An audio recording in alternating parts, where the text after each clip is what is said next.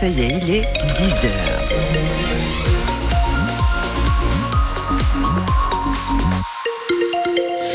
Chaque jour, il faut avoir un petit espoir. Et ben aujourd'hui, Météo France nous dit que nous avons un petit espoir de voir quelques éclaircies cet après-midi. Ben on y revient dans un instant.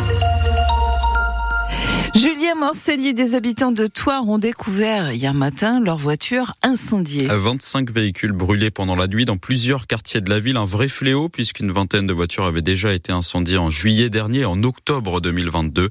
Des policiers de Niort sont arrivés hier soir en renfort dans la ville. L'homme soupçonné d'avoir tué ses quatre enfants et sa femme à Meaux le jour de Noël a reconnu les faits. Il a déclaré aux enquêteurs entendre des voix dans sa tête. Il est toujours en garde à vue. Cinq conducteurs alcoolisés arrêtés ces derniers jours par les gendarmes du nord de Sèvres. Les contrôles routiers sont renforcés à l'approche du Nouvel An. Un automobiliste a été contrôlé avec un gramme 60 d'alcool dans le sang. Un jeune de 25 ans qui conduisait une trottinette électrique a lui été pris avec un taux d'alcoolémie supérieur à 2 grammes. L'épidémie de grippe s'intensifie encore. Alerte Santé publique France dans son point hebdomadaire. Elle touche l'est du pays, l'île de France et les Hauts-de-France. Le Poitou reste pour le moment en phase pré-épidémique. Cette année, l'infection n'est pas à prendre à la légère, préviennent les professionnels de santé. Six médecins du Tarn sanctionnés pour avoir prescrit trop d'arrêts de travail ces derniers mois.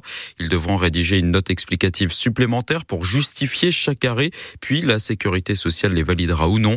La sanction leur a été notifiée par courrier juste avant Noël. Les syndicats dénoncent une violence administrative. Cette année, les huîtres du Nouvel An ne viendront pas du bassin d'Arcachon. La préfecture de Gironde interdit temporairement la pêche la récolte et la commercialisation des ostréiculteurs de la zone après des cas d'infection alimentaire. Des consommateurs ont ressenti les symptômes de la gastro-entérite, aucun cas grave. Ça reste un coup dur pour les professionnels en pleine période des fêtes. L'enseigne d'ameublement Habitat sur le point d'être liquidée. Le tribunal de, Bobigny doit rendre sa décision aujourd'hui.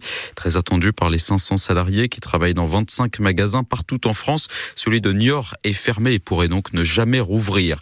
9 points qui font toute la différence. En basket, le PB 86 s'est imposé 94 à 85 face à Boulazac hier soir.